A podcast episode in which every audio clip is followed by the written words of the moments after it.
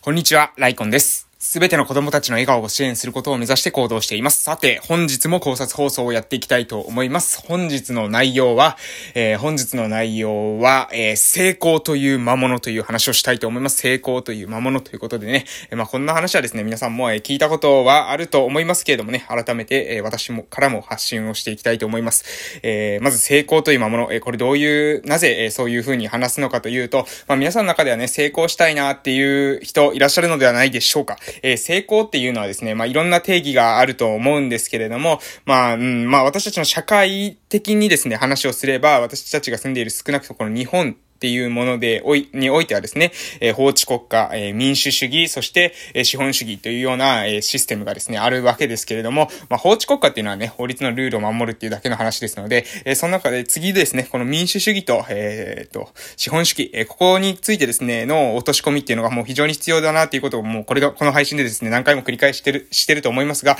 え民主主義、このですね、ここの理解、えをしっかりしておく。そして資本主義、ここの理解をしっかりしておく。そしてその上で成功という魔物をを自分の中で飼いならすってことが、えー、必要なんじゃないかなというふうに思います。えー、これはあくまでですね、成功するっていうことを目指さなくていいとか、そういう話じゃないんですよ。そういう話じゃないんですけど、成功っていうのはね、魔物がいるってことをですね、認識してないと、その魔物にね、いつの間にか自分が食われるっていう羽目に、えー、なりかねないというふうに思ってますので、えー、その内容について話したい、話していきたいと思います。えー、で、ね、成功の魔物、えー、それをですね、先にズバリ言うとですね、それは、えー、民主主義でおけばです、おいては、えー、人気ですね、人気。人からの人気です。えー、人気。どれぐらいの人があなたに、え、票を入れてくれるかってことですね。え、あなたにフォロワーになってくれるかってことです。あなたを応援してくれる人がどれぐらいいるんですかっていう、それが民主主義の観点での成功です。応援者が多い人が成功ということですね。で、資本主義の観点での成功はこれ何かといったらですね、シンプルです。お金です。お金をどれだけ持ってるかが、え、要するに資本をどれだけ持ってるか、え、が、え、あなたが成功しているかどうかっていうのを測る指標であるということです。つまり、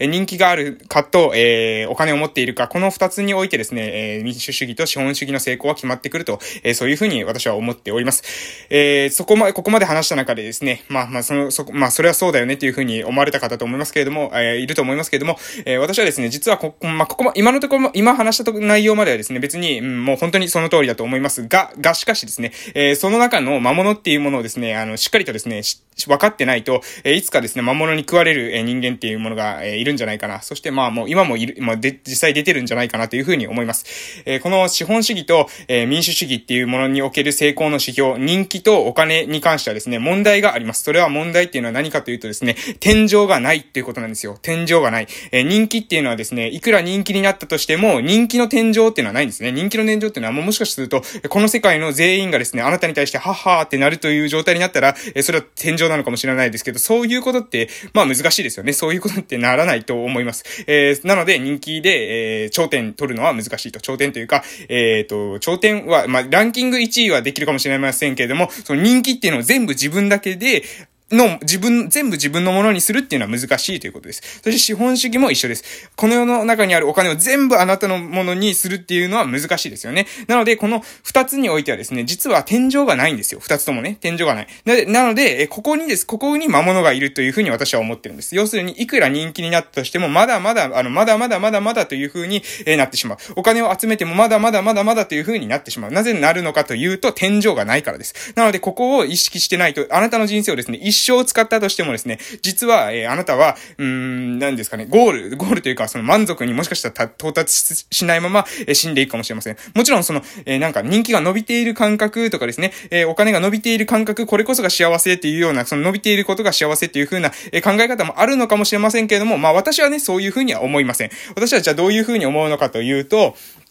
それはですね、その人気は、あの、自分の生活において、えー、自分の人生において、必要十分な、えー、レベルであったら、まあ、それでいいんじゃないかなと思います。要するに必要十分な、フォロワーの人たちがいれば、もうそれでいいんじゃないかなと思います。その自分の目的に対してですね、自分が何か成し遂げたい、えー、その価値観、信念、軸、それを達成するために必要十分なフォロワーがいれば、もうこれで OK という風なところですね。そして、お金も一緒だと思います。それは、えー、自分の目的、価値観、信念に対して必要十分な、お金があれば、それで OK OK だと、そういうふうに思っております。なので、重要なのは、実はですね、その人気とかですね、そのお金ではなくて、何をしたいかだと思います。その何をしたいかが決まってないと、その、それを達成するための手段が人気とお金なので、達成する目的がないままに人気とお金を集めたとしてもですね、それは、あの、魔物に食われるまで、えー、集めることに結局なるんですよね。なぜなら、あなたは、えー、どこまで目指せば、えー、自分が十分足りているのかっていうことが定義できないからです。そのゴールを決めることができてないんです。あなたゴールを見つけないずにですね、なんかとりあえず走り出しちゃったみたいな感じなんですよ。それれじゃあですね、目的地がどこなんですかっていうことがですね、言えないので、もしかしたら逆方向に走ってるかもしれないけども、え、わからないわけですね。あなたはどこを目指してるのか。ここがまず分かってないと達成できないんですね。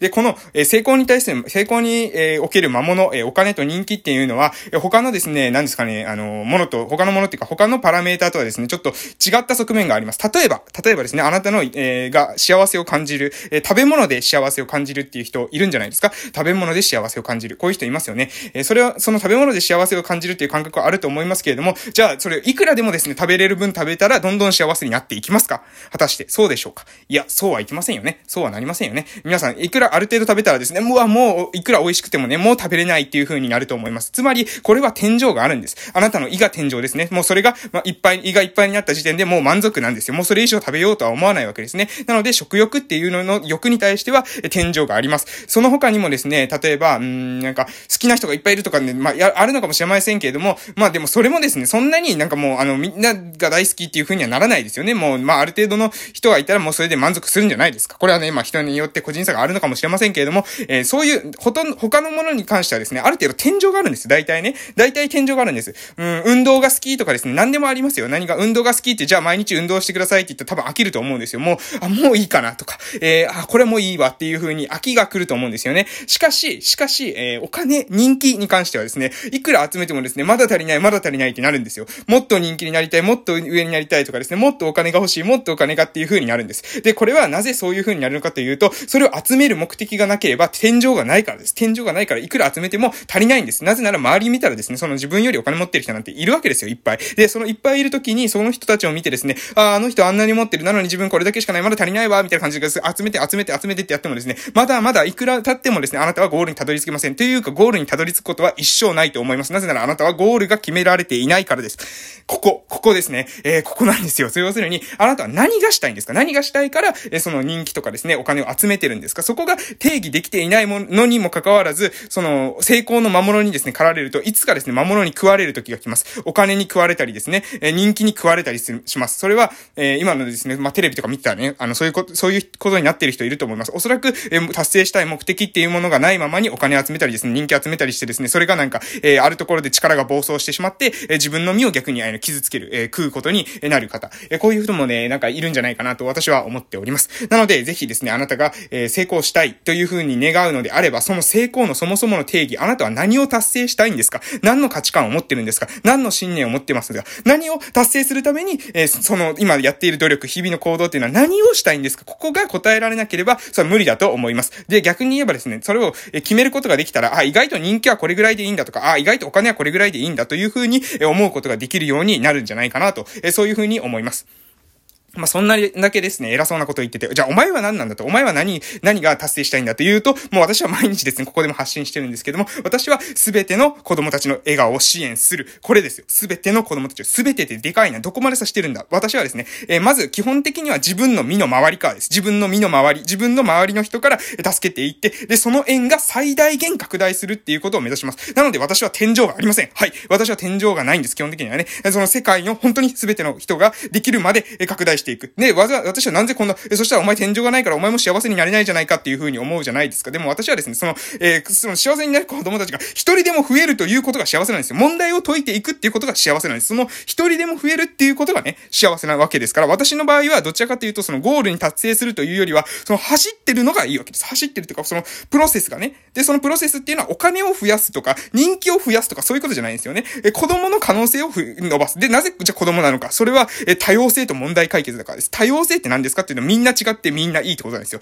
みんな違ってみんないい。みんなが、えそれぞれの個性が発揮できて、それぞれの個性が最も最適な形で発揮できて、社会の中で人の貢献にまで使われているっていう状況が一番いいというふうに私は考えてます。個性が、その人が、一人一人がですね、持っているユニークな特徴、自分の情熱を注げることをその人たち一人一人がすることによって、社会っていうのは最も能率的に動くんじゃないかなと、そういう風に私は考えてます。えで、これだけ言ってもですね、いや、そんなこと言ったらみんなが好きなことだけやるから好きなことやったら社会回らないよという風に思われるかもしれませんけれども、それはもしかしたらね、昔はね、いやいややらなければいけない仕事もあったかもしれません。しかし、いやいややっていた仕事は、もう間もなくですね、AI とかですね、そういった技術に取り替わられるかもしれません。それに、えー、っとですね、そういういやいややられてる仕事をですね、みんながやらないようになれば、えー、みんながやらないことになったことによって、まあ言うなら、えー、っと、需要が高まるわけですよね。その仕事をやってほしいという風な気持ちが、えー、社会的にどうしても欠かせない仕事であったら高まるわけです。で、需要が高まるけれども、みんながその仕事がやりなくなかったら、今度はどうなるかといったら、そこに支払われるお金が上がるわけですよ。えー、例えば、え、1000円でみんなやってくれないんだったら2000円にしますとか3000円にします、4000円にします。なぜそういう風になるのかというと、それが社会に欠かせない仕事だからです。もし社会に欠かせない仕事でなかったら、その仕事はなくなるかもしれませんけれども、社会に欠かせない仕事だったら1000円が2000円、3000円、4000円、5000円っていう風に上がっていくんです。で、上がっていったらですね、どこかのタイミングで、え、5000円だったらやってもいいかなっていう人が出てくると思うんですね。で、その5000円だったらやってもいいかなって思う人は、それに対して満足してやってるので、その人にとってもウィンですよね。